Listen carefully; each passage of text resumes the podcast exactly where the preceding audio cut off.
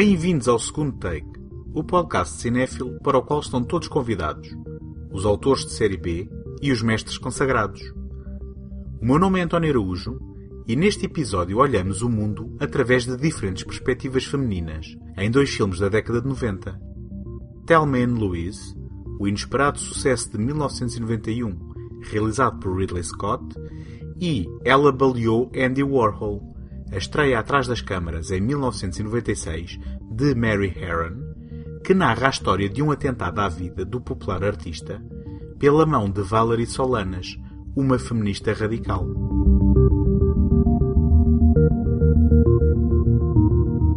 Este episódio é constituído por textos publicados originalmente na íntegra na mais recente publicação da Take Cinema Magazine. Podem encontrar gratuitamente o número 48 da revista em take.com.pt. Esta edição é inteiramente dedicada à representação da mulher no cinema e às muitas expressões que o feminismo tem tido na sétima arte.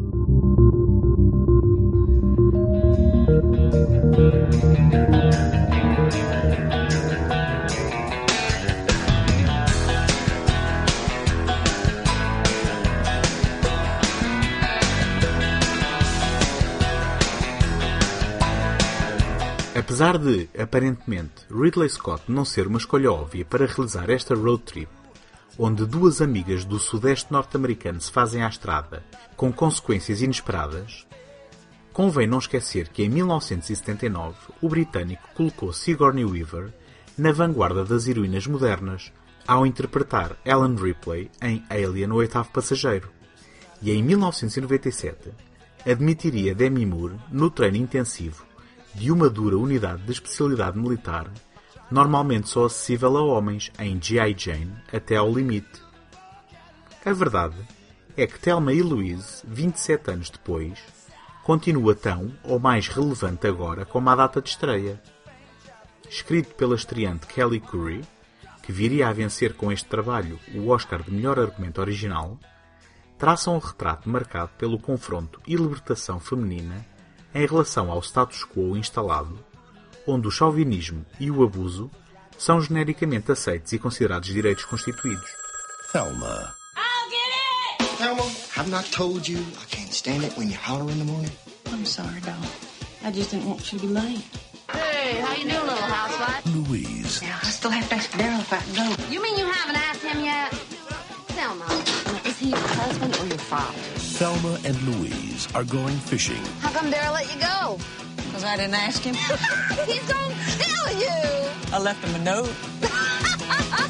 Thelma and Louise are going to catch hell. I'll have a wild turkey straight up and a Coke back, please. Thelma? Oh, what? Tell me something. Is this my vacation or isn't it?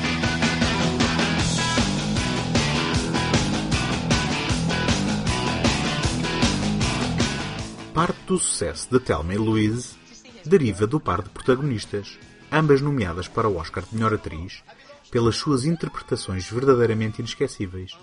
Gina Davis é Thelma, uma dona de casa sufocada pelo marido. É desorganizada e insegura, mas positiva e algo ingênua.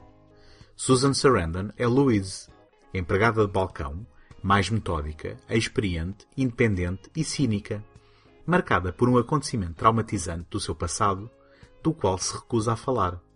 Apesar das diferentes personalidades, quando partem para um fim de semana de pesca e relaxamento, em fuga das suas rotinas diárias, decidem parar num bar pelo caminho. Entusiasmada pela rara liberdade e pelo álcool alegremente ingerido, Thelma vê-se atacada sexualmente por Harlan, um cliente regular do bar, com quem namoriscou e dançou. Ao ser salva por Louise, esta dispara sobre Harlan, matando-o. Dá-se então início a uma fuga em estrada aberta em direção ao México. Ao fim e ao cabo, não vivemos num mundo que acreditaria facilmente na história das amigas. A perseguição que se segue vai fazer gravitar personagens masculinas de distintas personalidades e com diferentes perspectivas sobre o acontecimento e as duas mulheres. But where are we going?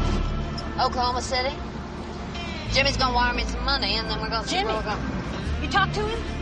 Did you tell him? What'd he say? Is he mad? No, I didn't tell him, and that's what we gotta get straight now. Daryl's been calling him mad as a hornet making all kinds of noise. And when you call him, you gotta not tell him anything about this. You gotta just make sure everything sounds real normal.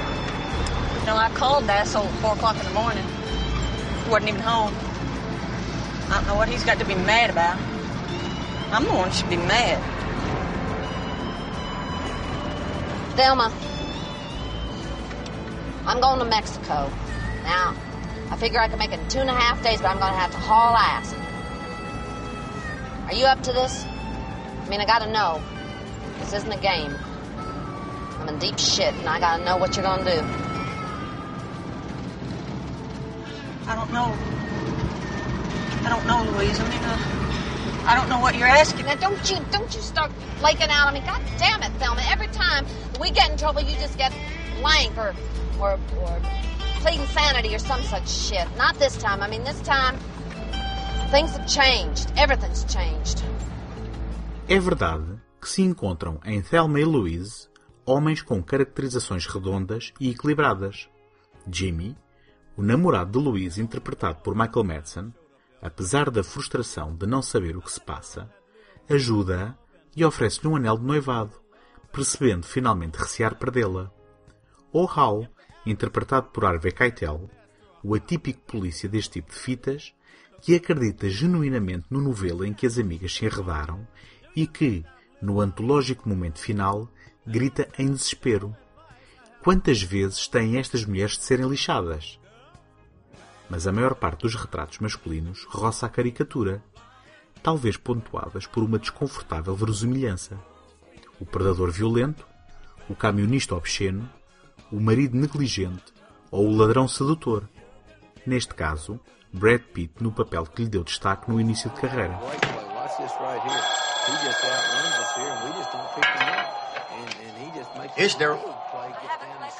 this right here. He just outruns us here, and we just don't pick him up. And, and he just makes Yes, a Daryl. good play, gets down in scoring position, and uh, they pop a couple on. Well, yes, I will, operator. Probably as big a play came. Now, we've been blitzing. We blitzed a lot more. Thelma, where in the Sam hell are you? Um, I'm uh, with Louise. We're uh, we're in the mountains. We're fishing. Have you lost your mind? Is that it? Now I'll leave for work, and you take complete leave of your senses? Daryl, calm down, please. Don't get so mad. I can explain, okay? See, Louise, uh... Hold on, hold on, hold on. This cabin for a. Gas in him, And, uh, Oh, come on, Kirk, kick it. Kirk gets it, knocks the ball loose. Chad Rowley's got it. Kirk's got it. We end up with the ball, so they get no points out of it at a time, and they're Christ. We're just gonna stay there and, you know, fish and hang out and stuff, and we'll just be gone one more day, and, and then we'll be home tomorrow night. No, you won't.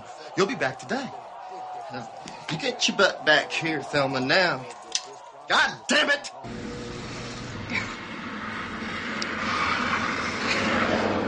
Daryl, you're my husband, not my father.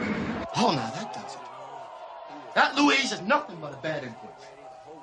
If you're not back here by tonight, Thelma. Well then, I just don't want to say. Daryl, Thelma. go fuck yourself.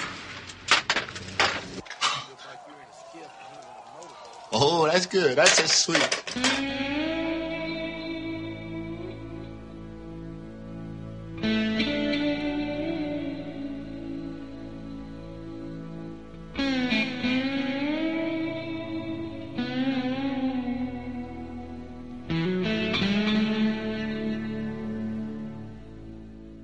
No entanto, foi o retrato feminino, ou será feminista, que provocou as reações mais acesas da crítica. Além das vozes que aplaudiram a exposição dos estereótipos das relações entre géneros, houve quem acusasse o filme de Scott de ser uma visão misógina que retrata as mulheres como tontas e incapazes de tomarem uma decisão acertada, pagando, em última instância, o preço derradeiro. Estes argumentos terão ignorado o retrato de Thelma e Louise como duas personagens femininas fortes numa viagem de afirmação pessoal que, entre a espada e a parede, optam por uma alegre liberdade nihilista ao invés da prisão virtual sancionada pela sociedade.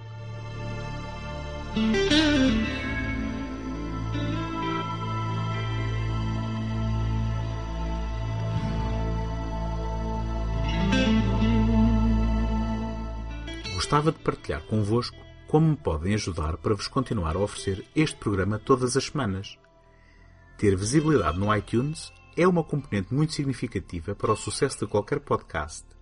E, para isso, conto convosco para lá deixarem uma classificação positiva ou uma avaliação escrita. Nem imaginam a importância do vosso contributo com este simples gesto. Em segundotake.com podem subscrever o programa em qualquer plataforma ou sistema. Também lá encontram o arquivo de todos os episódios e todos os contactos sociais, caso queiram deixar uma palavra.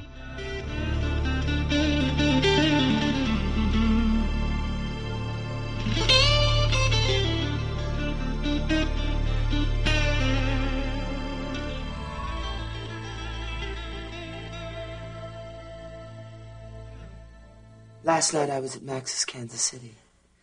That's the chic hangout for the jet set of the world. They called it the factory. Roger Vadim was there with Jane Fonda. Andy Warhol was there too. A place to create art. I'm writing a play and I want him to produce it. Well, Andy just makes movies now. Be discovered. I did my Kim Novak for him and he was very impressed. And make a scene. Oh, God, I hate morning. It is morning, isn't it? There's a very important TV interview going on right Oh, now. great. Just leave me the script and I'll make sure Andy gets it. No, no, no, no. But in this world where everyone was a superstar, Andy, Andy, I gotta just talk to you for just a minute. it took more than talent to get attention. You want to kill all the men in the world? No, I don't think that would be necessary. You know, Andy, I, I really think you ought to produce the play. Know, have you finished it yet? It's way too disgusting, even for us. So what is it to take to get me on TV, huh? Em 1967, Valerie Solanas autopublicou o Scam Manifesto, um manifesto feminista radical que defende a ideia que os homens arruinaram o mundo e que cabe às mulheres resolver o problema, derrubando a sociedade existente e eliminando o género masculino. Esta obra foi pouco lida até que, em 1968, chamou a atenção do público. As opiniões sobre a sua validade dividiram-se, como sempre, mesmo no seio do movimento feminista. Houve quem defendesse Solanas e o seu texto, e houve quem o achasse demasiado radical e polarizador. Houve até quem achasse a obra, apesar de baseada em legítimas preocupações filosóficas e sociais, um bem-sucedido exercício satírico. Ah, e porquê é que a obra de Valerie Solanas finalmente chamou a atenção do público em 1968? Porque esse foi o ano em que ela baleou e tentou matar Andy Warhol. This show was supposed to be about women homosexuals, lesbians. And the gals we got chickened out. But here before me is one who didn't chicken out. And why? Because she has her own axe to grind. And boy, ladies and gentlemen, did she pick the wrong place to grind it.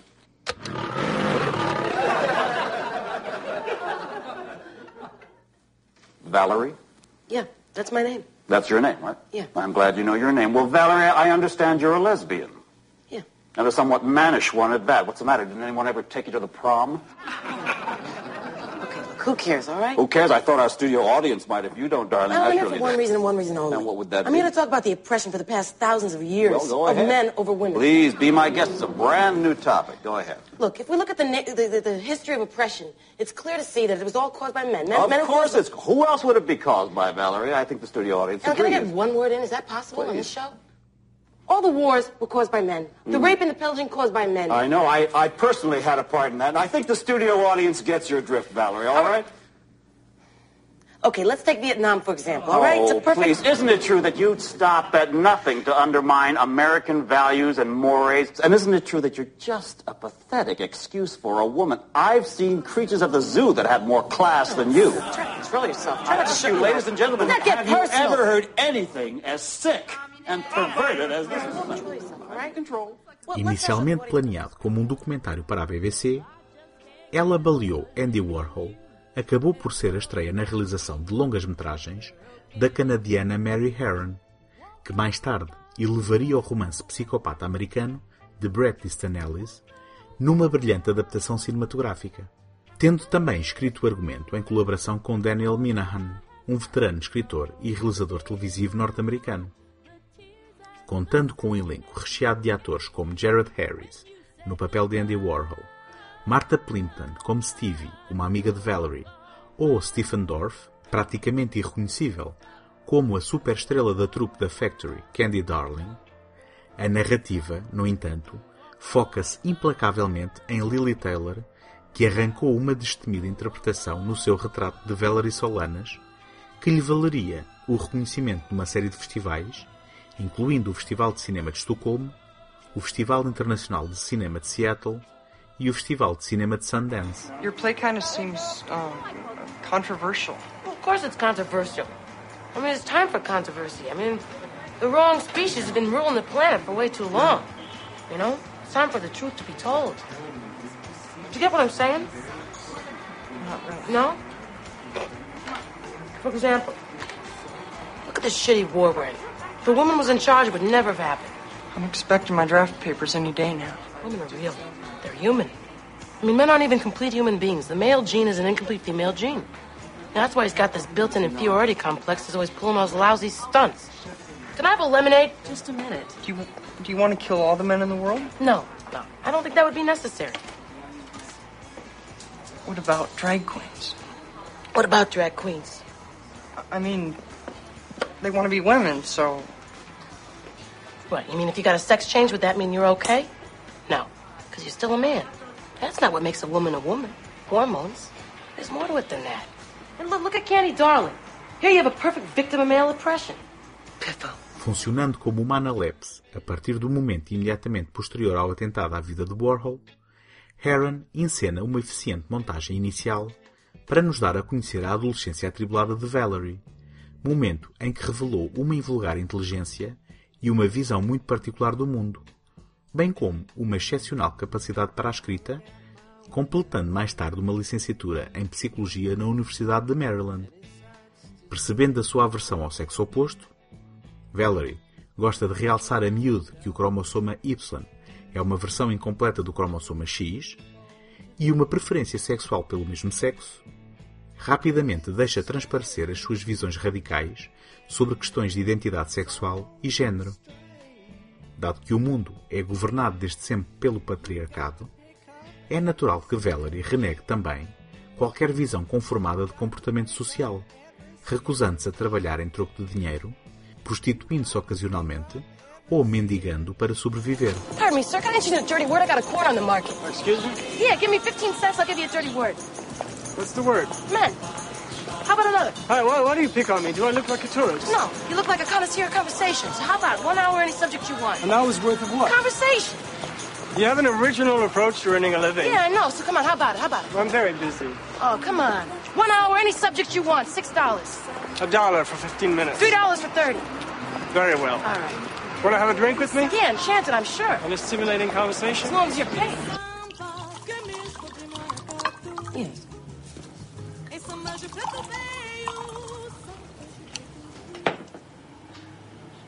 So what do you want to talk about?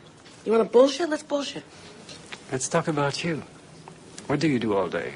Yeah, I walk around the block a few times, shoot the shit, turn a few tricks. Tricks? Yeah, John sex money, sex for money. Hmm. Are you happy doing that? Well, I meet a lot of fascinating people. O destino coloca Valerie no caminho de dois homens que vêm a encarar como duas possibilidades para chegar a um público mais alargado, no sentido de atingir o seu objetivo de recrutar um exército feminista para a sua causa. O editor da Olympia Press, Maurice Girondias, e o famosíssimo artista Andy Warhol. Perante a relativa indiferença de Warhol em produzir uma peça subversiva da sua autoria, e depois de assinar um contrato pouco benéfico com Girondias, a obsessão da escritora intensifica-se, culpando os dois homens de se quererem aproveitar do seu trabalho roubando-o. Alienando tanto amigos como detratores, Valerie atinge o ponto de ruptura, baleando o crítico de arte Mário Amaya e Warhol, que nunca viria a recuperar do incidente, tanto fisicamente como emocionalmente, vivendo o resto da sua vida em permanente sobressalto. Diagnosticada com esquizofrenia paranoide, Valerie serviu três anos de prisão, incluindo tratamento num hospital psiquiátrico, e veio a falecer de pneumonia em 1988, sendo, hoje em dia, considerada um símbolo do movimento feminista.